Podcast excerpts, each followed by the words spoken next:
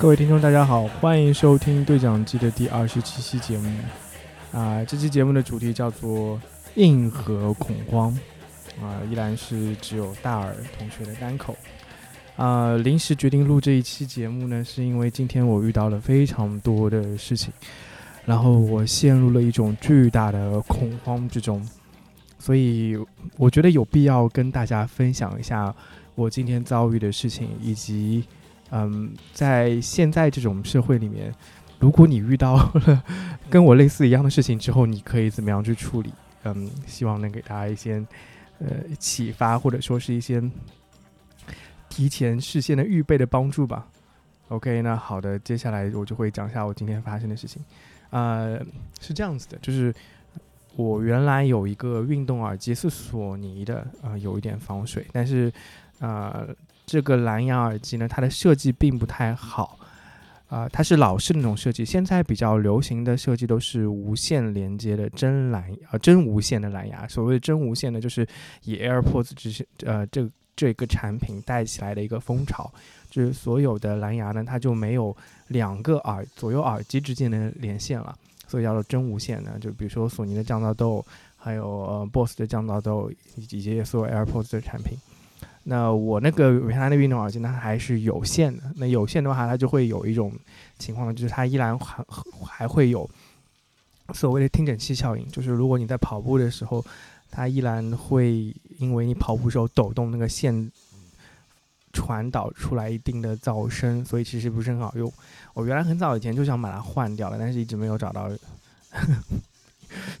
因为那个耳机一直没有丢，所以我不好意思换新的。现在。它终于丢了，好像这件事情不应该开心。嗯，就是反正我丢了一部耳机，所以我就哎呀重新买了一个 AirPods Pro 吧。然后呃，于是我就去京东上买了一个京东国际的海淘版的 AirPods Pro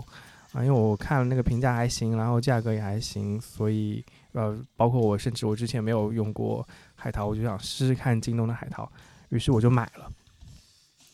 结果呢，到了以后之后就让我特别特别的不爽，啊，这是我，因为我用京东大概已经有很久了吧，六七年的时间了，我算是一个深度京东的用户，尤其是它的三 C 产品。结果这一次是我唯一一次拿到手上的货是坏的，就是 AirPods，我的 AirPods Pro 呢，就是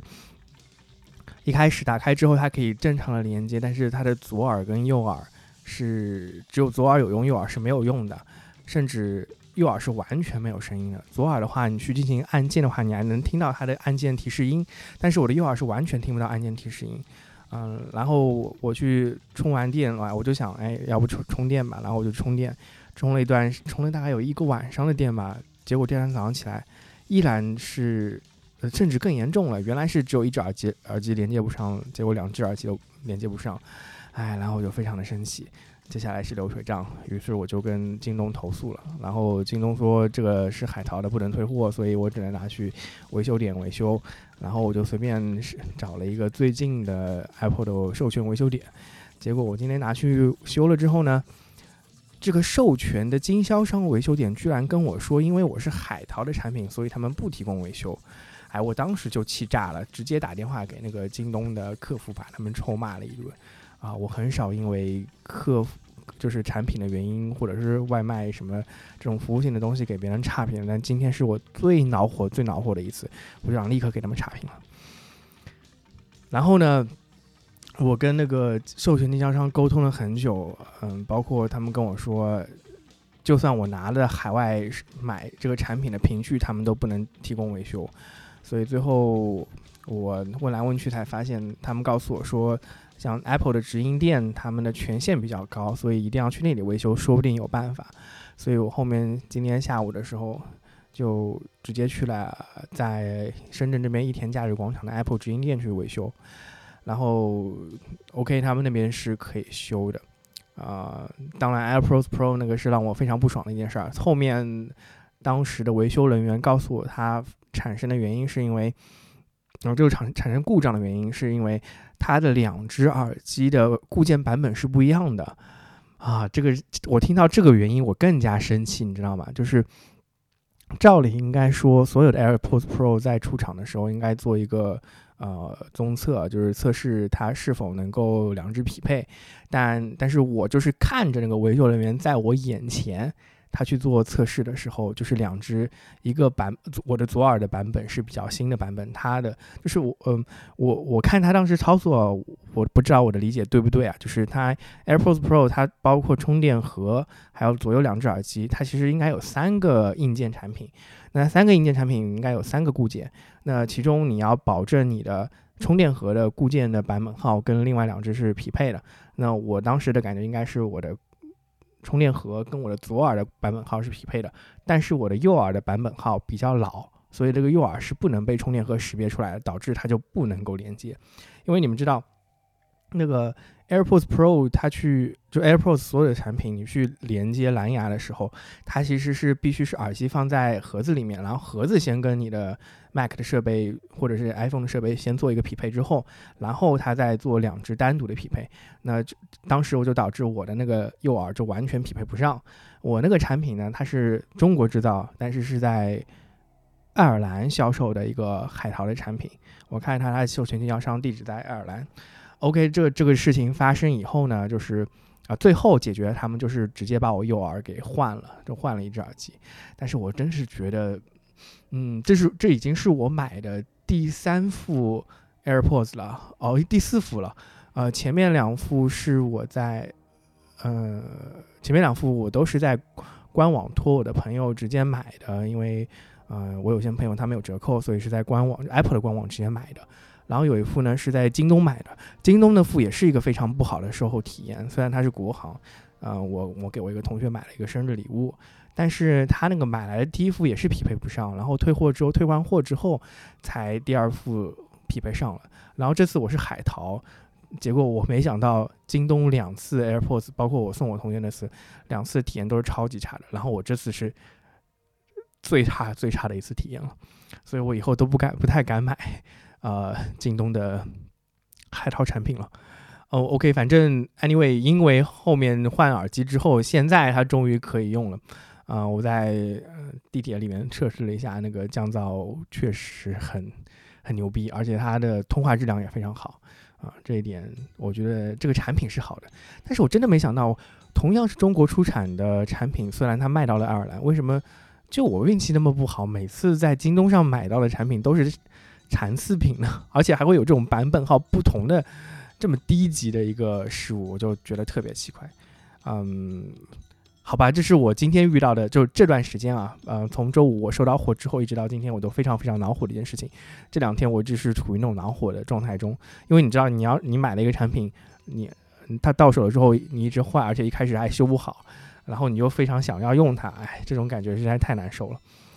啊，当然这只是一个。今天我整个悲剧的一个开始，也是我恐慌的一个开始。呃，因为整个在那个一天假日广场那边的 Apple 店，整个那个排队的人都特别特别多。我轮到我维修的时候，我是十二点多钟到了，排队已经排到三点多了。最后是三点四十五，就我要在那边逛三个小时。哇，天哪！我一个人在在一个商场里逛三个小时，简直要杀了我。OK，我后面就去嗯找了个地方吃点东西，然后回头我就去逛 Apple 的店了喽。然后在逛 Apple 店的途中，嗯，我就犯蠢了，就是我去看了一下各种手机，然后犯蠢就看到，哎，好像 Apple Pay 能支持深圳通了。哦，我在上海的时候，我的 Apple Pay 是一直连着上海的那个地铁卡的，我又一直用 Apple Pay Apple Pay 刷地铁卡，我觉得还挺方便的。然后看到深圳通好像也可以用了，然后我就打算把是 Apple Pay 添加深圳通。结果我没有看清楚他当时提示啊，这里我解释一下，我发现百度了之后，而且包括苹果店员啊，也有非常多的人，呃，遇到过这种情况，就是很多很多的用户都遇到这个情况。我一开始甚至觉得是 bug，或者说那个设计非常的，嗯，非常的不，嗯，对于某些人来说是非常不好的一个设计啊。它是这样子一个逻辑，就是说，如果你去申请在 Apple Pay 里添加一张卡的话，它首先会要求你更改你的锁屏密码。那我们知道，现在使用 iPhone 的话，尤其是现在这种情况，你用呃叉系列产品，因为都是面部识别嘛。那现在现在在这种 疫情的情况下，你基本上用不到呃面部识别，所以基本上都是用锁屏密码的。然后我的锁屏密码是一个单独的密码。呃，这里我要说一下，单独说一下密码这个事情。嗯，我不知我可以介绍一下我自己的密码规则，因为这个我觉得嗯没有什么关系。包括我之前也跟我朋友聊过。呃，因为现代现代的社会，呃，我们在各种网站、手机 App 上，还有各种银行卡、金融系统上都要设置密码。那每个地方的密码规则还是有区别的，有些有非常简单的密码，就比如说你甚至完全数字密码，这是最简单的密码的规则，你完全数字密码都是可以的，这是第一种。啊，第二种是像类似于那种啊，它一定要你有数字跟字母的。然后再往上一层是数字数字大小写大写字母跟小写字母，然后再往上一层是数字大写字母小写字母再加上特殊符号，OK，这么一整套东西。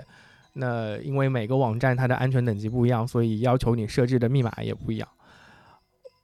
我一开始是想设置成一个密码的，但后面发现好像如果我如果我一个地方的密码丢失，那意味着我所有的地方都丢失了。所以我自己脑子里记的密码大概有。接近二十个吧，然后这里是大致上两两套东西，一套东西是如果纯字纯纯数字密码的话，那我大致上都是用一套数数字密码，然后如果是数字加上大小写的话，那我是有一套密码规则的，这个是比较懒人化的密码规则。我发现很多朋友都跟我一样的，他大概有一套，它的数字可能是一个固定的编码，然后它的另外一套大小写字母呢是一个可变的，然后这个可变呢，它其实是有一定的提示的，就是说。比如说，呃，上次我们跟朋友聊的时候，发现很多人都一样。比如说这样子啊，如果我在用麦当劳的密码，那我就是一二三麦当劳，或者说一二三呃 Mac 这样子，MC 这样子，然后换一个网站就一二三 KFC 这样子了。然后你你再调整你的那个，调整你的各种那个大小写的位置，有些是第一个大小写，有些是第二个大小写。那 OK，这这就这就变成一套简单密码规则了。那其实我觉得这个比较重要的是，呃，你的你的前面前面那个数字码是最重要的，呃，然后 OK，我我就这么设了大概有几十呃十几个密码吧。然后接下来另外一套最重要的密码就是金融系统的密码了，因为金融系统基本上都是数字密码嘛，呃，三位的，然后或者是呃不是六位，基本上以六位为为主的。所以，我我自己大概也有好多套数字密码，基本上每个银行卡可能都不太一样，但是也是有规则的，不然我实在是记不出来。嗯，然后，然后今天呢，就是你在设置 Apple Pay 的数字密码的时候，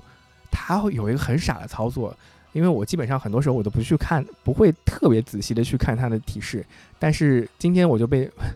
被中了这个陷阱啊，或者说是我就误操作了，就是他在设置 Apple Pay 的时候会要求你。输入一串新的六位数密码以代替你原有的密码，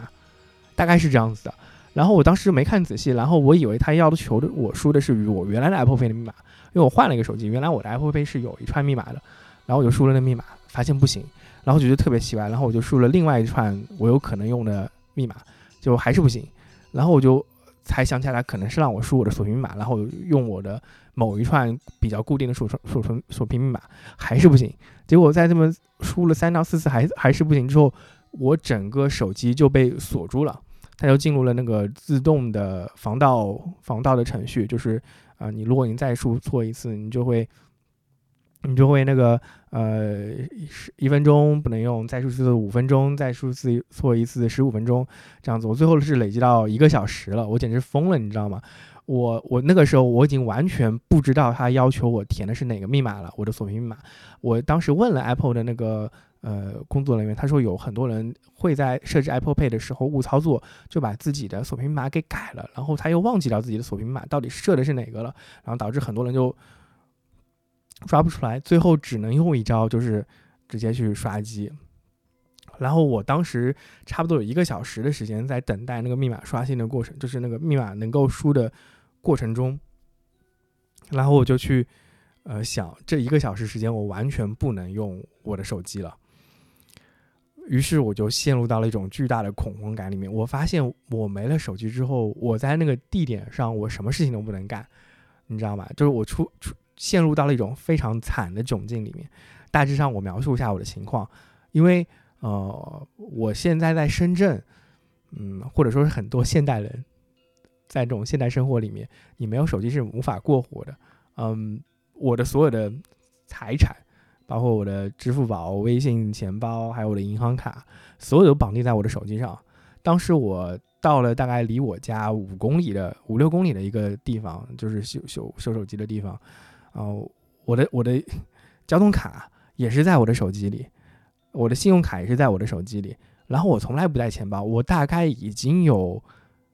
两年两三年时间就没有带钱包的习惯了。我平时带在身上的东西只有一个手机，然后一个家里的钥匙，就只有这两样东西。然后我当时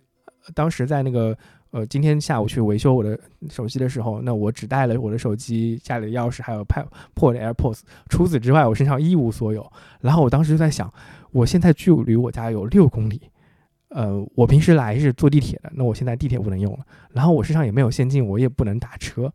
你知道吧？然后我又没办法打电话，因为他当时我的手机只能只能有一个紧急呼叫，那紧急呼叫你只能打什么幺幺零、什么幺二零这种的。我就什么都做不了了。我甚至想，就是如果说我找一个陌生人让他帮忙的话，我甚至证明不了我的身份。就是我以前有，我我以前有非常非常多的经历，就是说我去办某些政府事务的时候，因为那个政府事务他一定要你交现金，他不接受其他任何方式的那个，或者说押金啊，就是不接不接受其他方式的那个呃收款。所以我在往往往往往往在那种时候的时候，我就会随便随机找一个边上的人，跟他说：“哎，你要不能能呃叔叔阿姨什么哥哥姐姐什么的，你能不能借我五十到一百这样子人民币？我给你直接那个转账转过去。”啊，这招其实是挺好的那个搭讪的手段。OK，Anyway，反正就是我以前都是这么操作的。但是在那个节点上，我连我自己的钱我都出不去了，我都根本不能跟别人进行交易了。就如果说我找一个人帮忙的话，我甚至没有抵押物给他。嗯，我不知道你们有没有在很多逛街的时候遇到过有人突然之间跑过来跟你说：“哎，对不起啊，我好久没吃东西了，能不能行行好，给我一两块硬币？”我好像问过挺多人有有遇到过这种经历的，甚至我自己，我为什么现在完全不会给那些人钱的原因，是因为。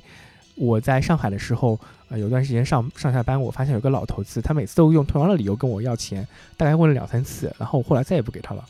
然后后面我遇到很多这种，嗯，以这种借口，也或者说以这种理由，有些时候他们可能真的是，啊，真的是那个有困难需要帮助。但是我觉得现在生现代人的生活节奏那么快，如果我在短期内不能判断你的真诚的话，况且还有很多人是夹杂在这种，嗯。骗人的情况下，我自己也遇到被骗的情况下，我就特别不会信任这种人。那我觉得，OK，如果你真的要让我借钱的话，你必须能保保保证你能还钱，或者说你就直接来一个交换嘛。那我当时就在想，完蛋了，我的手机没有用了，我甚至不能跟别人进行交换了。然后我觉得好像别人也不会说，呃，我我在没有抵押物的情况下也很难证明我自己的身份啊。我跟他说我是谁谁谁，你打个电话给我，我能不能接到什么的。哦，然后我就陷入了一种窘境中，我甚至就想，那完蛋了。如果说我这个手机真的被封了的话，那我可能只能走回家了，五六公里路走回家。当时真的好恐怖啊！然后我我我我，而且我当时还想了，我能打电话给谁求救，你知道吗？但是，我另外我就另发现另外一件事情，就是我已经基本上。记不到谁的电话号码了，在那个节点上，节骨眼上，我只能记到我妈的电话号码，记到我爸的电话号码，啊，然后记到我女朋友的电话号码，就他们三个的电话号码。但是他们现在都不在深圳，你知道吗？他们想帮我给我打微信上打钱或者支付宝上打钱，也帮不到我，你知道吗？在这这种窘境下面，一个异地的人，他不能给你送钱的情况下，是根本帮不上忙，简直太可怕了。然后我就真的是当时那一瞬间我就僵在那儿了，我就我就不知道怎么办才好。虽然我后面就是，嗯，终于轮到我去那个维修的时候，我知道 OK，我有一个大招，就是直接把我的手机给清空，重新安，然后我把那个微信给装回来。嗯，这个是最终方案了，因为我手机。里大概有两百多个 G 的东西，哎，什么东西都有。我当时听到说要把我的手机全部清空，我简直心里是非常崩溃的。嗯，好的，反正反正当时在那个情况下，我我就发现，呃，我自己的生活，在这个手机上承载的实在是太多太多了，尤其是我的钱在上面，基基本上全部在上面了。呃，如果我不带钱包的话，如果我带了钱包，那 OK，我还可以有办法去搞定。那如果不带钱包呢？而且现在真的人很多是不带钱包的，你知道吗？我又没车，在深圳我又没车。如果你没车，你就不会想着带钱包，对吧？我我不知道是不是只有我一个人啊，因为我平时就是觉得，哎，我要轻便出行，我只带手机跟钥匙串，然后就不会带钱包。钱包对我来说是个累赘，你知道吗？啊，反正，嗯，OK，好吧，反正这件事情最后的解决方案就是我确确实实。重新刷了我的手机，重新下了我的微信，然后我发现我微信过去大概有四年左右的时间的聊天记录就全部没有掉了。哇塞，我从来没有体会过这种感觉，你知道吗？嗯，这里我真的要吐槽一下，微信是个很差的一个，他不是说很差，他是他在某些方面很好，但是我觉得张小龙在设计微信的时候，故意去避开某些。类似于 QQ 的设计，呃，他所所谓的想让 Q 微信轻量化，但实际上是在降低微信的某些应急的反应能力，你知道吗？呃，我自己换过好几次手机了，从就从四年前到现在，大概我已经换过有四五个手机了吧，有了吧？应该有四五个手机了吧？S 一、X 二、七八还有什么？好，反正我换了好几个手机，在换了好几个手机下，我经历了多次。微信的迁移，每次微信的迁移基本上就是十几二十个 G 的聊天记录从 A 手机转换到 B 手机。我用过各种，嗯，传聊天记录的方法，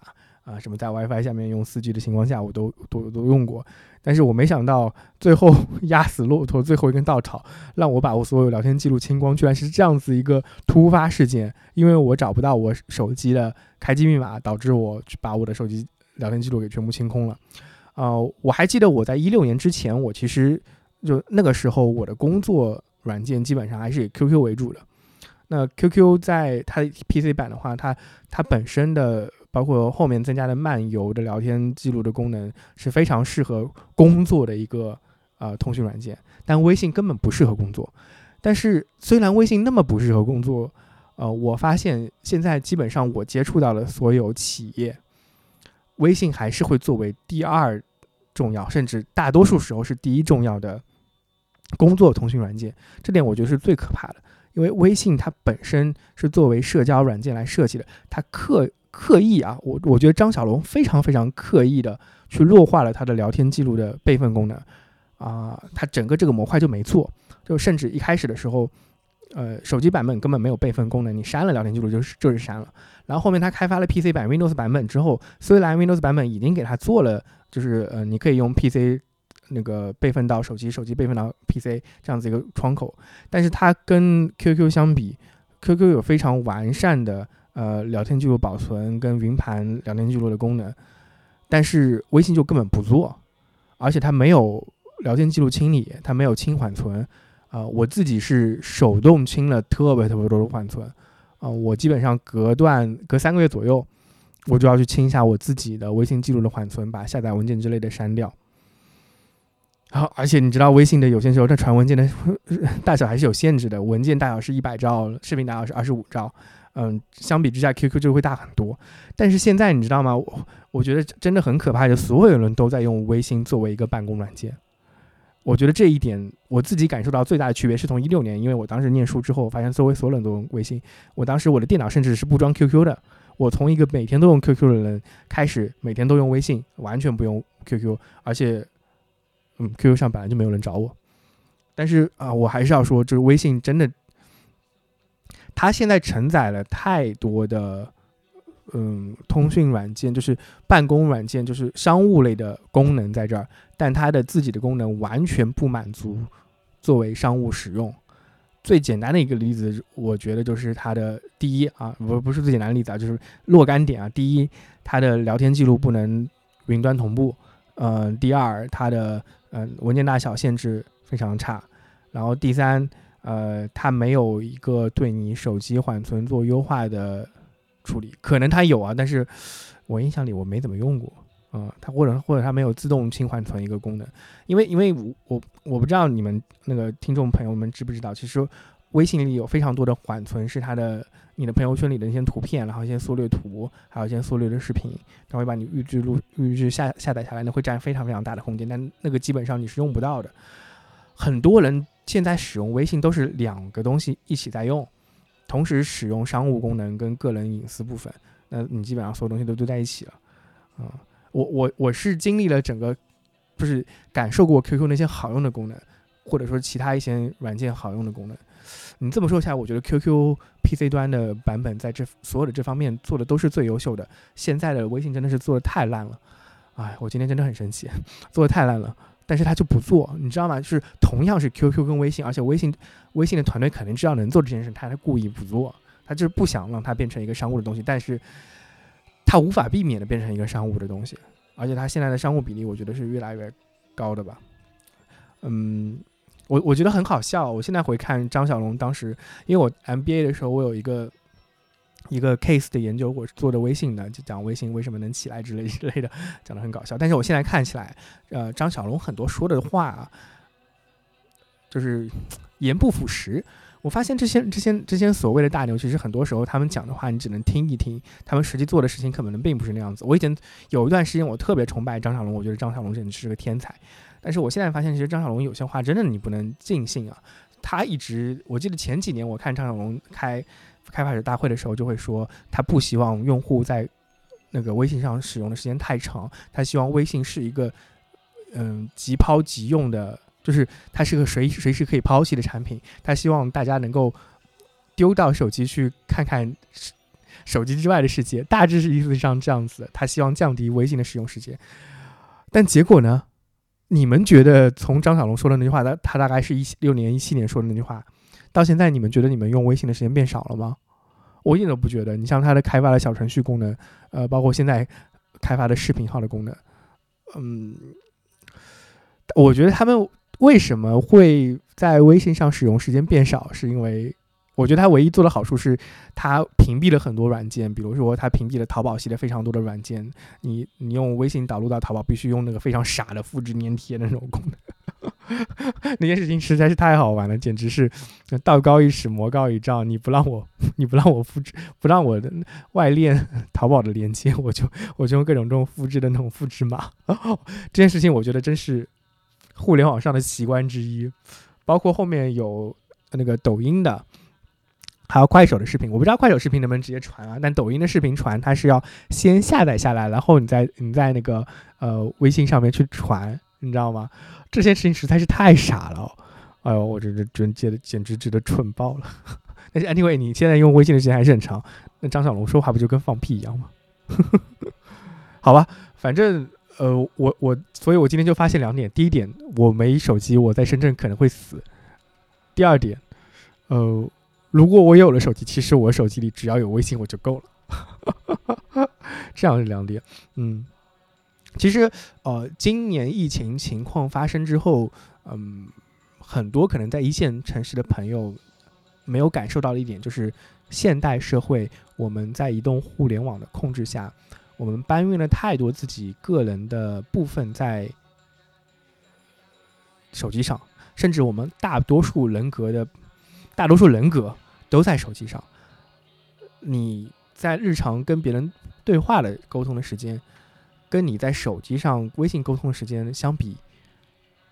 这个比例差距有多大呢？我知道，可能像老一批的网民，他们，你像我们以前用 QQ 什么的。啊，可能 QQ 那段时间已经占了我们很多的人格比例了，但现在我觉得微信或者说移动互联网时代，这个人格比例是更加高的，甚至我，你像我前面说的，你的财产、你的兴趣爱好，什么东西都在上面，啊，然后，然后这次疫情之后，其实我就觉得有一种奇怪的割裂割裂感，就是啊，怎么说呢？用姜文的话就是说。物资卖的太大，扯到蛋了，你知道吗？我不知道你们有没有听过类似的故事啊？我之前听过几个故事，就是，嗯，因为现在很多你去很多地方，尤其是一线城市，进出小区的时候，你是要去出示你的健康码的，健康码很好用吧，对吧？你一出示健康码，我们就知道你的健康状况，呃，绿码你就可以走遍天下无无忧无虑。但是这里就会有很多搞笑的事情发生了。我给你们举几个例子。第一，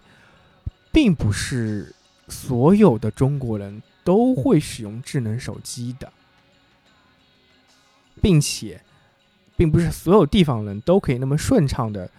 知道怎么用支付宝或者怎么用微信去。记录自己的路程之类的，这点上我觉得你们我们这些八零后、九零后、七零后、零零后用手机用用那个移动智能手机都已经用的很熟了，所以没有问题。但是有些时候六零后跟五零后真的很难解决，或者甚至更老老一批的年纪人，他们真的不太知道怎么用它。呃，我我给我给你们举个小例子，我我爸的那个手机他是用华为的。啊，他应该上一个世代的手机，刚是当时刚刚那个四 G 风潮的时候，我给他买了一个手机。他连输入指纹都不知道，不知道怎么输入，你们知道吗？你们可以想象吗？他年纪也不大啊，那他大概当时五十岁，五五十五五十多之类的。他那个指纹呐，其实我我你们用那个录指纹，我甚至觉得华为系的录指纹要要比那个。苹果系的是好录的，你知道吗？呃，你只要那个左边、右边、上面、下边，你各个角度你放一放，你基本上就能录好指纹了。我一我现到现在也都觉得指纹的识别系统要比面部识别系统好用。但你知道吗？我当时给我爸录的时候，我录了好久都录不进去。后面我发现，其实老年人啊，可能有一部分老年人他们的指纹，尤其是食指的指纹，并不是那么明显的。呃，我周围就有这种老年人的 case。他们用指纹识别那个锁的时候啊，其实识别不了的，他们只能输密码，你们知道吗？就是这是这是一种情况。呃，那 anyway，我爸还是至少能用智能手机的，他的年纪还是能用智能手机，除了这个指纹识别之外，有嗯没什么问题之外，那像再老一年的、再老一点的人，他们没有支付宝，没有微信，他们怎么去录入自己的健康码呢？如果在疫情期间。嗯，他们要进出小区，小区的保安跟跟他说不行啊，你出去你一定要，你回来你出去你一定要是一个健健康码的。他可能连他的那个手机都没有，智能手机都没有，那他就相当于被整个世界所隔绝了，你知道吗？那同样的情况，你放在这些呃一线城市的老年人身上可能会发生。当然有很多很多很 fancy 的老年人啊，我我看过很多老年人，他们用什么手机发邮件比我还溜的。但 OK，肯定有很多老年人，他们并不是那么，嗯，在在使用智能手机方面是 disabled 的。然后我们需要认识到一点，就是全中国十四亿人口里面，并不是所有人啊，这个比例，呃，这个比例可能并不高，但是这个数字并不小。有很多很多人不知道怎么用智能手机，或者说智能手机用的没有那么顺，甚至我觉得现在中国的互联移动互联网有一种割裂的感觉，就是，哎，我也不知道脑子哪里有坑了，就是，哎，这个地方搞一个 APP，那个地方搞一个 APP。我我前段时间刚好跑了一趟，跑了一趟那个长三角，包括后面到了那个呃，河南附近，就跑了大概有四五个城市吧。我发现每个省份都在设计自己的健康码系统。呃，我在我在那个我在深圳这边呢，用的是支付宝的健康码。到了上海，到了那个江苏之后呢，我要又到那个什么江苏那边什么苏什么通，还是扬州有扬州那边有个什么什么通之类的健康码，你要再去录一次你的呃行程。然后我最最让我生气的一点是我到了南那个。呃，但到哪儿啊？到了安徽之后，安徽还有一个叫皖事通的，它甚至不是嵌入到支付宝或者是微信里面，它是单独设计了一个叫皖事通的 APP，然后你必须在皖事通的 APP 里输入你的之前的行程，以及你在呃安徽住在哪里。我当时特别生气，因为他要让我去填我在安徽住在哪个街道，呃哪个酒店啊，我当时。不爽的原因是，我是来出差的，我怎么知道你这个酒店是哪个街道的？你还让我填这种东西，我怎么给你填得出来呀？然后那个那个 A P P，我觉得使用率是非常非常低的，因为它只有在我在出高铁站的时候，我需要去填那个我的个人的信息，然后出站他检查一下所谓的你的健康码，然后放你走就可以了。首先我第一，我觉得为什么其他地方可以嵌入到支付宝或者是微信里来做，你，嗯，东那个安徽一定要搞一个 A P P 呢？我我对这件事情很不爽的原因，是因为我大概能猜到，开发这样一个 A P P，它的成本第一肯定不低啊，然后这个东西其实非常一次性的，那基本上你你在安徽用了这个。啊，那那个对我这种出差人士来说，你可能用了这个满洲之后就没用了，我就把这 A P P 给卸了。那当地政府去拨这个预算去做这一套系统，它的预算可能是多少钱呢？我毛估估可能是千万千万级别的，但它实或者甚至更高啊！我我觉得至少是千万级别的这样子一个 A P P，它的开发跟使用，我觉得是效率其实很低，你知道吗？你同样的。你，你你你那个学习一下边上的江苏、浙江或者是广东远一点的广东或者北京地区，你你在那个跟支付宝或者微信合作不好吗？嗯，非要自己搞这个东西，我其实觉得里面的水分非肯定非常大。嗯，OK，反正当时我在那个安徽那个高铁站要出站的时候，我就。我出站了之后，花了大概十几分钟去填那个所谓的晚时通的健康码，结果填了一半，发现很多信息我根本不知道，我还要问我当地的同事，我才能知道。好不容易填完了，我要出去的时候，我发现因为当时已经很多人，他们已经填完走了，我是最后留下来几个没填完的，因为我很多信息不知道的情况下，我填不完。结果安保安保人员就是那个保安人员就直接放我走了，你知道吗？他也根本不看我。到底填了什么东西？那我想，我靠，那你搞这个事情是干嘛了？你好像要做的监控，你实际上设计了这个流程，但是流程并没有被执行。我这里要跟所有的听众朋友们说，如果你们在工作过程中有这种情况，这是最巨大的浪费，就是你设计了流程，但是没有人按照流程来实行。那你首先你设计流程是浪费，第二。你在流程中设计了很多的观察点，实际上观察不到。那对于你自己的工作，或者说是你有可能观察到的数据，可能会对你整个的管理工作有非常大的误导。你好像是觉得你你收集到了很多内容，就比如说我这次讲了一个事情，如果我是一个湖州的，我我真的是一个携带者，然后我湖州我填了一下我的那个健康码，然后我过了，然后你们也不查。那如果如果说我真的被查出来之后，他们要去回溯我的行程，其实是可能会回溯不到的，你们知道吗？所以这种这种情况下，我觉得，嗯，有真的是有点形式主义，或者说他们没有站在一个大盘子的角度上去考虑。嗯，但是另外一方面，我也觉得还是要吐槽一下支付宝跟阿里跟腾讯这种互相掐来掐去，两个系统不互通。哎，我知道两个系统，呃，肯定有因为商业上的问题。问题不互通什么的，但是作为消费者来说，其实用的时候真的蛮憋屈的。我真的非常非常讨厌什么淘宝上复制一段码过来，你去 到微信上你再去传。Oh my god！这这件事情真的是很值得笑一笑的，很搞笑的一件事情嗯，反正我前面所讲这些所谓的硬核恐慌，就是说，在现代社会里，你看似。去有你的移动手机，你有移动互联网这样子的智能手机，能够带给你便捷，但并不是系统层面上来说，所有去想去解决某些流程问题的设计的流程，它并没有去真正的去优化这件事情的流程，你知道吗？它可能反而增加它的复杂性。嗯，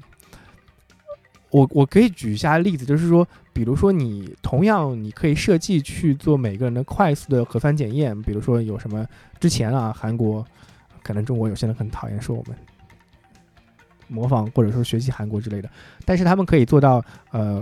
就是你不下车，你就是那种 drive through，你就可以去帮你检测检测完那种，就是你跟那个 麦麦当劳的那种呃取餐一样服务，你开过去，我给你检测一下，这样子双方都在密闭空间里，其实安全性很高的。在中国，如果他们是是，就是我觉得中国有些时候真的是用这些什么移动互联网东西就魔怔了，你知道吗？就好像哎，我给你设计的这个东西，我就是给你给你有有用的，其实并不是。我我举到举到想到一个例子了，摩拜单车就是或者说共享单车就是这样子的例子。一开始感觉这个东西它的设计风设计是很好的，你随随时骑随时走，但实际上在非常多的地点，它是造成了一个额外的行政负担的。啊，比如说我以前在上海工作的时候，我当时在虹桥，虹桥天地那块还是在虹桥哪儿啊？就是反正在虹桥那块，松虹路那块，嗯，他在早高峰、晚高峰的时候会发现发现非常好玩的一件事情，就是说。你你你下了地铁之后，你去你的办公地点，大概是一公里的路程，很多人会骑车，那他就会 A 从 A 骑到 B，那从 A 骑到 B 之后，所有的车就从 A 到了 B 了，那实际上很多人就不会把那个车骑回来，你知道吗？就是他的他的那个呃他的那个自行车的流动，就是人也会流动，但那个人的很多时候流动他只去不回，你知道吗？他就会形成一个错峰，啊，他在。早上的高峰期的时候，它是从 A 点到 B 点的，但是从来没有从 B 点回到 A 点的车流，所以它是怎么怎么做的呢？很多时候需要摩拜去专门雇一个车队，或者说雇雇一些车，或者是说雇一些额外的劳力劳动力，去把那些在 B 点的车装到一辆卡车上，小卡车上去，然后通过那个小卡车再拉回 A 点。他每天有这样一个操作，那这样子其实就是一个巨大的浪费了。那你每天除了那一点五的，就是你比如说你骑一个小时一点五或者一公里一点五的那个钱之外，你剩下来还有摩拜还需要非常大的运营经费在这一块，它需要去规划它的呃 所谓的摩拜单车在某些地区啊，就是高峰使用地区的它的那个点，这这个我觉得就这样子一个巨大规模的交通优化，就是使用单车的优化问题，完全就是。在一开始设计之这那个共享单车这个共享模式，或者说租扩扩大范围租用租用模式里面根本没有想到的，因为因为它没有办法去预测它的，就一开始设计的时候，整个系统设计的时候根本没有考虑到它的那个潮汐，就是潮汐这件事情，就是说你有涨潮的时候，也有落潮的时候，但它落潮跟涨潮地点不在一起，那你不能想到不能考虑到这一点的话，它整个系统其实是。崩坏的，你无法让它自动去调节。那我觉得现在其实很多互联网的 APP 也给我这种感觉，就是好像加了特别多的东西，然后你有 A，你有 B，你有 C，你有 D，移动互联网反而形成了一个一个又一个的孤岛，跟早期那种，呃，我我们十几二十年前在谷歌跟百度时代的搜索，你你能通过搜索引擎什么东西能搜到的东西就完全不一样了。现在你像你根本不可能在谷歌上搜到公众号里面的内容，那这样子的话，嗯，我觉得反而是恶化了当今各个社会群体之间的对立感觉吧。因为你能看到东西，只有你能看到东西，再也不会像以前一样，你去一搜你就能看到很多东西了。啊，这个有点扯的有点远了。反正啊，我在这种这种这种今天面对这种事情之后，我真的是觉得特别特别的害怕。嗯，我自己算是一个使用电脑、手机还挺溜的人，你知道吗？就虽然我今天我的手机被被经历了一次完全的重来，但是因为我我有非常多的网盘，嗯，就是有些人是用 i iCloud 的，我自己是用那个百度云盘的。我基本上百度云盘，我我有好几个网盘的会员，所以我的很多数据都是同步在云端的。只要那个云 盘不出什么问题的话，我的数据应该不会出什么问题。就是我，就是我现在发现整理这件事情是很可怕的一件事儿，你知道吗？呃，我现在基本上各个云盘加起来有四五十 T，加上我自自己的几个几 T 的硬盘，加起来可能有四五十 T 的数据，我根本不会有时间去整理，你知道吗？呃。就是 Windows 那套，我甚至觉得 Windows 那套，呃，文那个什么文件管理系统，已经不太于适用于目前这种阶段的呃海量的文件了，你知道吗？我举个例子吧，就是这是我非常讨厌的一样东西，呃，讨厌到痛，讨厌到骨髓里面。啊，就是关于音乐版权以及各个音乐平台之间的对立感。嗯，我。我我是一个很传统的人，因为从小到大我是听磁带、听 CD，呃，这样子一步一步长长大的，所以我长时间就只听专辑。那我就以前我就是买了，就是在 CD 时代，我在磁带时代，你就是听这个人就是听他一张专辑，从头听到尾，你你不能随机播放啊，随机播放这个功能当时是没有的。那到了 CD 时代，依依然是这样子，你只能随，你只能按照它的顺序去播。呃，有一些啊，有些厂商设计了随机播放功能，但依然还是比较小众的。到了 MP3 时代呢，你才终于有了一定的叫嗯 shuffle 那种嗯 random 的那个嗯播放的随机的播放的方式，但是我还是很传统，我很很长一段时间里还是会去做一件事情，就是买一张 CD，然后我但是我不听 CD 了，我把那个 CD 给烧录下来，然后去听无损或者说是各种呃以前可能甚至都没有无损，就是烧录 CD 这个工作，然后放在 MP3 里听，我还是听去听专辑的。然后到了现代呢，就是完全移动互联网的时候呢，你就会发现，你得用各种音乐平台啊，你比如说网易云音乐、QQ 音乐、虾米音乐、酷狗音乐，然后呢，你就会发现一个很讨厌的事情，每个音乐平台的版权是不一样的，尤其是网易云音乐啊，我前两天还跟一个网易云音乐的朋友的那个运营朋友聊了，吐槽了非常非常多网易云音乐的问题。那像网易云，OK。它的它最好的地方，我非常喜欢它的地方，就是它的社区氛围实在太好了。它对创作者非常的友，非常的友好。你可以听到非常多的读者的反馈、听众的反馈啊。但是呢，它有很多版权是没有的。嗯，比如说我很喜欢听罗大佑跟崔健啊，什么歌都没。然后五月天也是没有的。五月天好像是被 QQ 音乐独家了吧？有一段时间我就因为好像做什么节目还是干嘛的，我就特别想听五月天，然后。我发现网易云上没有，然后我当时就气得把网易云给删了，然后就下了虾米还是谁啊？虾米还是那个呃 Q 音乐，然后去买了那边的会员，嗯，然后我就是诶今天想听这个的，然后我就用这个的；明天想听那个的就用那个的。然后你每个地方基本上都要有会员，那你这样子就不能不能再说那种随心所欲的，像以前我还有 iPod 的时候。我以前还有 iPod 的时候，我有几千首歌，就上千首歌，我可以随机播放，我想听什么就是，我根本不用去去跨一个音乐平台去传。我希望我这首在听周杰伦，下一首我能听到五月天，但实际上在不同的音乐平台里面，你根本不可能实现这样子功能，很多时候你实现不了这样子功能。呃，这还是在国内的情况，但其实你有我有一次发生了更让我生气的事情，是我有一次在国外出差的时候，我发现我在网易云上。网易云音乐上那些歌，在海外是听不了的，因为在它在当地没有版权，你知道吗？如果你是这样子的一个情况的话，你你很多时候你好像，我当时记得好像我下载下来的歌都放不了吧？他会告诉你，对不起，你的音乐没有版权。我当时是我当时一开始还不知道是因为跨国的问题。你知道吗？后面我才发现原来是跨国的问题。你必须在当地，就是可能啊，嗯，你在海外现在的海外平台的那个版权应该是呃 Spotify 吧，还是谁啊？Spotify 跟 Apple Music、iTunes 那边是比较好的。你必须有他们俩的呃平台的版权库之后，你才能听到听到很多他们的歌。哇塞，这个简直是把我搞疯了！我就。发现所有的这一切，在看似移动互联网带给你的便利中，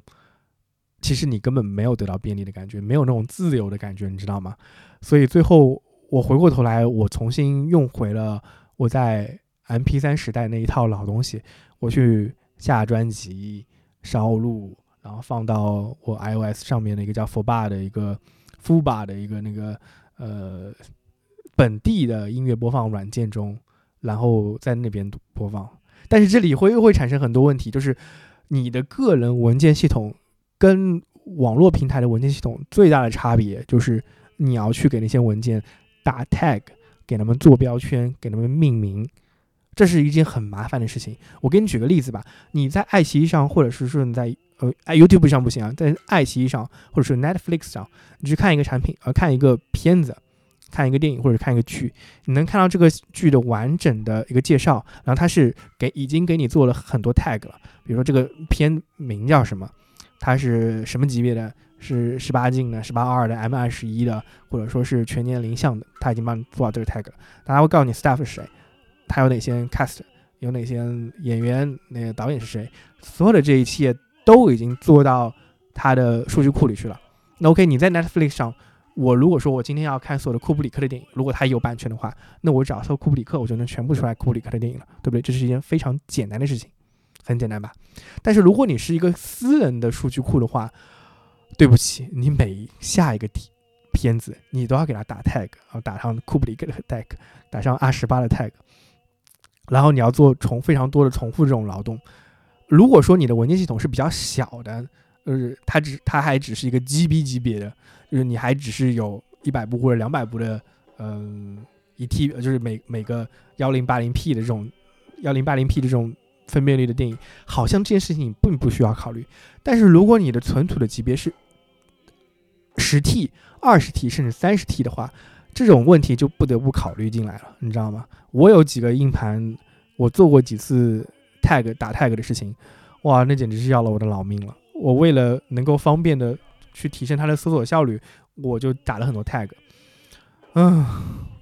那简直把我搞疯了。所以我就觉得，好像你你在两方面，你在平台站点之间跟你的所谓的你个人的数据库之间，你一定。他们他们之间的数据库的数据没有办法互通，所以你在 A 点做的事情，在 B 点上好像就没有办法找到替代品。而且我还是有多网盘的情况下，我有网，我有那个现在我有三个网盘在用吧，一个 OneDrive 是我的工作工作文件，一个那个呃百度云是百度里面所有的文件，还有一个幺幺五 幺幺五，你们懂的，幺幺五里面有很多很好的东西。Anyway，反正就是呃，你在从百度云或者说是在幺幺五上下载下来的得到的资源，它本身的格式并不是标准化的格式。我给你举个例子吧，呃，同样一个番号，我用番号来举例啊，同样一个番号，在 A 的番号，它是呃前面的字母下划线数字，另外一个番号的前面的字母。横杠线一一个数字，然后有些是有演员的名字，有些是没有演员的名字的。嗯，我做过一个标准化的处理，我就是把他们所有的名字都变成了一样的，嗯，写了一个那种软件，把他们全部写成一样的，然后有些 tag 会打。但是人工个人处理的办法就是没有办法去把所有的文件都打上 tag，你知道吗？我靠，那简直要了我的老命了。就是你有很多 tag 要打，那你只能说你去退而求其次。我觉得电影还好，电影至少嗯。你想到电影名，反正电影也不多。歌是最可怕的。我现在手头上的歌歌库吧，曲库，呃，各个平台加起来大概有几千首，上肯定有几千首吧。我网易云上的歌单什么的加起来就有两三千首。然后我自己的本地歌单，现在最近录的搞的也有一两千首。我靠，那你我要存到我的副吧上面，我去给他们每个像 像网易云音乐那样子。又有又有他的歌曲的作曲者，又有他的那个嗯每张专辑的什么位置哪个鬼，又有他的图片，我靠，那简直是要了我的老命了！啊，天哪！所以我我在想啊，未来会不会就是我们经常说互联网到底是去中心化还是中心化这种问题？前面。讨论了很多区块链，甚至习大大都出了报告说，一定要把区块链作为一种核心技术来开发。但现在有实际应用的 App 吗？实际应用的有有真的用这种概念做的东西吗？哇，真的好蠢啊！好像根本没有吧？因为因为我觉得像区块链这种所谓的去中心化去对抗某些中心化主义的，在目前的移动互联网时代，根本是反潮流的，你知道吗？我们经历了一段时间的。去中心化就是互联网这个东西出来之后，确实在去中心化。以谷歌为例，它很多网站它都是去中心化，你能搜到所有的东西。但是到了现在，你有 Facebook 这种，sorry 打了一个 Facebook 这种庞然大物，在中国有什么可恶的阿里巴巴跟腾讯这种庞然大物，他们都在建立自己的信息孤岛。嗯，用谷歌根本搜不了他们东西的情况下，你怎么可能去谈一个去中心化？你在对抗腾讯、阿里。跟 Facebook 这种庞大的资本下，你想怎么做到一个去中心化的？我其实曾经想过一个文件管理系统的去中心化，就是，呃，所有的文件管理系统都有一个什么类似文件壁之类的，它有一个长串的东西，你在每个文件下面去打 tag。我不知道这个东西能不能实现啊？但是我真的想啊，现在每个人的资源手头上，他有几个资源，要不就是你被所谓的中心化平台，像。呃，Netflix、爱奇艺或者这些音乐平台一样绑定，他们提供给你所有的打 tag 的服务，你上面得到的东西都是都是已经帮你分门分门别类固定好的，你去享受他们的东西，享受他们给你做的人工智能的推送，享受给他他们给你所谓的制造的随机之后，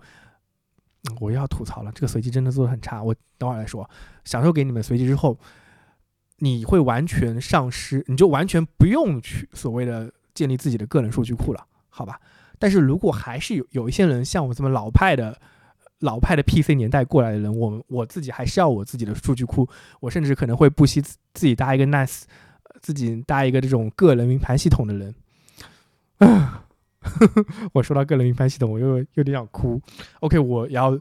建立自己个人云盘系统了，我就会陷入到我要不要去打这些 tag 面来面对我越来越多的文件存档，嗯，这种关系的时候，哦，真的好复杂哦，真的好复杂哦，嗯，文件管理这种事情真的是太麻烦了。我记得我前段时间还看了哔哩哔哩上有一个非常有名的 UP 主叫党妹。我还挺喜欢她的颜值，颜的，她的颜的类型的。他就遇到一个事情，他自己自己做了一套，他自己买了一套啊，他不是 IT，他自己给公司买了一套 NAS，呃，就是那个个人云充云那个存储阵列，结果被人黑了，你知道吧？像他那种大 V 买一套 NAS 被黑客黑了，那个黑客跟跟他说，给他搞了一个密，搞了一个那种类似以前的比特币敲诈病毒，让他一定要比特币付钱多少多少多少才能那个。把它解码，然后那个因为那个病毒的解码，除非是用量子计算机，不然你根本解不了的 这种情况，啊，就很搞笑。所以现在关于所有的存储这个事情，哦，真的是个大难题哦。嗯，哎，我现在想想看，我目前用到所有的云盘服务里面，我觉得从可靠个人云盘方面，从可靠性、易用性、资源丰富程度上。嗯，我打个例子，举个例吧。速度最快的，现在国内用的最好的应该是幺幺五，但是幺幺五的问题很明显。首先，它的价格应该是最贵的，虽然最近在打折啊，它的价格是最贵的。第二，它的费用非常大的不确定性，它是那种第二天可能就会死的那种 网盘。我曾经有段时间就是每一年每一年买，我从来不敢多好几年一起买的原因，就是因为我觉得它可能每一年都会死，就第二天都会死。因为它有非常多的所谓的违法内容在里面，它有可能第二天就死。这是幺幺五，然后是百度云盘，百度云盘有非常多的资源，甚至它在很长一段时间里代替了电驴的作用。呃，电力全电驴啊，这这样东西可能呃有些小朋友不知道，它基本上是个盗版盗版库，嗯，超级盗版库。但是它做的好的一件事地方就是，它虽然做了盗版，但是它很多人在自愿的，就是。volunteer 的情况下，他已经把打 tag 这件事，就 tag 这件事情他已经打好了。我非常怀念以前还用电驴的时候，我下的专辑，他们把我的所有东西都做好了，那这样子感觉实在太棒了。我现在已经找不到这样子所谓这样的社区还能共享给我这样子打好 tag 的专辑了。我其实是可以接受我去买一份实体盘或者说电子版的盘，我我去付钱我买，但是请你们。给我一个机会，我能把这件电子的东西下到我自己的数据库里去，你知道吗？比如说，我现在在网易云音乐上买一个数字专辑，我依然只能在网易云音乐上听，它不是你所有的，你知道吗？真心好烦躁啊！我在网易云上买了有大概十几张专辑，但是我只能在网易云上听，而且有，嗯。他只能在中国听，你知道吗？我买了一张宇多田光的专辑，出了中国我就听不了了。就算你下载下来，你依然听不了，因为它有版权的地域限制。所以我真的，你说我跟小时候一样，我花个六十块钱，我把这张碟买了，然后我把这张碟带在身上，我到哪里都能听张碟，好不好嘛？哎，现在好像说是不好。哎，都。反正讲了那么多，真是这件事情是让我特别特别生气的。听音乐这件事儿，嗯，你不能跟以前一样真正的拥有那个。你甚至所谓的数字专辑给你的只是一个租用权而已，它不是一个所有权，而且它也不能出租。哎呀，我记得我以前看啊，有些那个日本达人他们在介绍自己的藏品的时候。有一整片的 CD 墙，哇塞，那实在是太酷了！我我看到那些一整一整片的 CD 墙的时候，我就在想，他要是有一个 iPod，然后他把所有的 CD 都烧录进那个 iPod 里去，那那样那那个 iPod 的位置多少钱啊？你知道吗？有多爽啊！然后你使用 iPod 的所谓它的呃随随机播放功能，我靠，那有多爽啊！啊，我又要吐槽一下网易云音乐的随机私人 FM 做的有多差，你知道吗？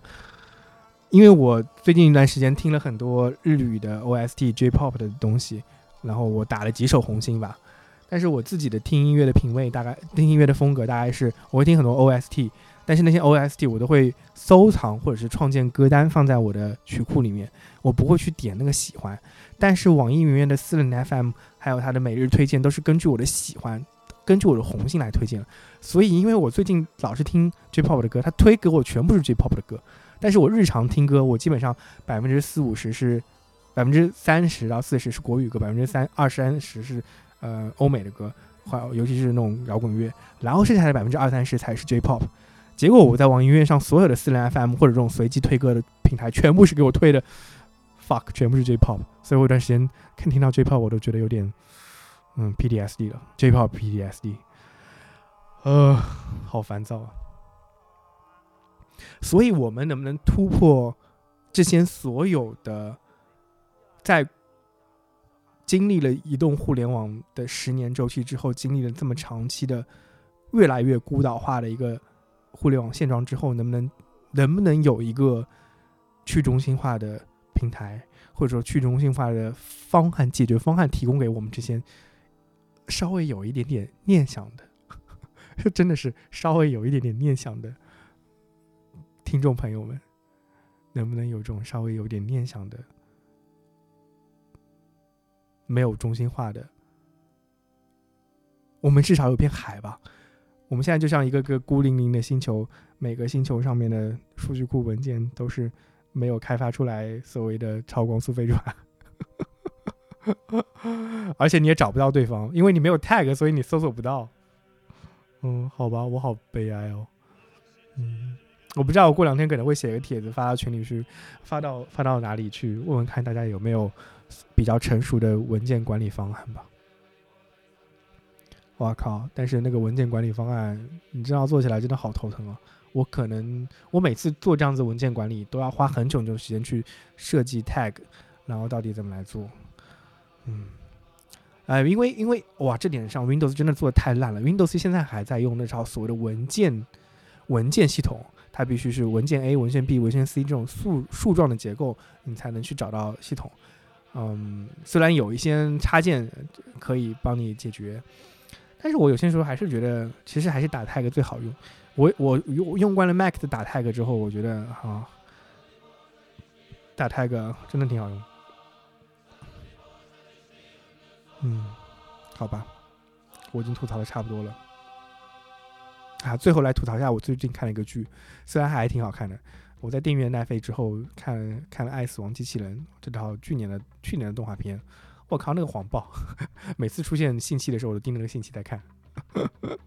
太谎报了，因为 M I 二十一的吧。嗯，但是我我里面有一点特别特别想吐槽，我就发现了，在这一集这一集的那个《爱死亡机器》里面，里面出现了很多蚂蚁类型。用蚂蚁或者说老鼠更合适吗？我觉得用蚂蚁更合适啊，就是这种工兵、工蚁形象的魔物。你比如像他在《秘密战争》，就是那个苏联打怪那个故事里面，然后包括在那个呃用稻草人机器人防卫农场的那个故事里面，还有哪个故事啊？大概有三到四个故事里面，所有出现的反派角色都是无脑的蜂群，就是你们可以想想看。我发现 Marvel 跟 DC 也是一样的。Marvel 在《复仇者联盟三》跟四里面，他的反派的小兵都是那种无脑的，长得跟异形一样，长得跟爬行一样的爬行者，呃，跟那种 叫什么舔食者、舔舔一样的舔食者那种怪物，他们没有脑，就一窝蜂的往往前给你冲，然后你就拿个枪在那突突突突突突突突。嗯，复仇者联盟一是这样子，复仇者联盟二也是这样子，然后到了 DC 的。呃，正义联盟里还是这样的，正义联盟里 Darkseid 召唤出来的一群类魔都是没有脑子的，就是他们他们唯一特点就是他们他们的力量比较强大。OK，然后他们就会一股脑的噗往往你脸上飞，然后我们就看到看到蝙蝠侠在拿着一个激光枪在那突突突突突突突，然后把他们打下来，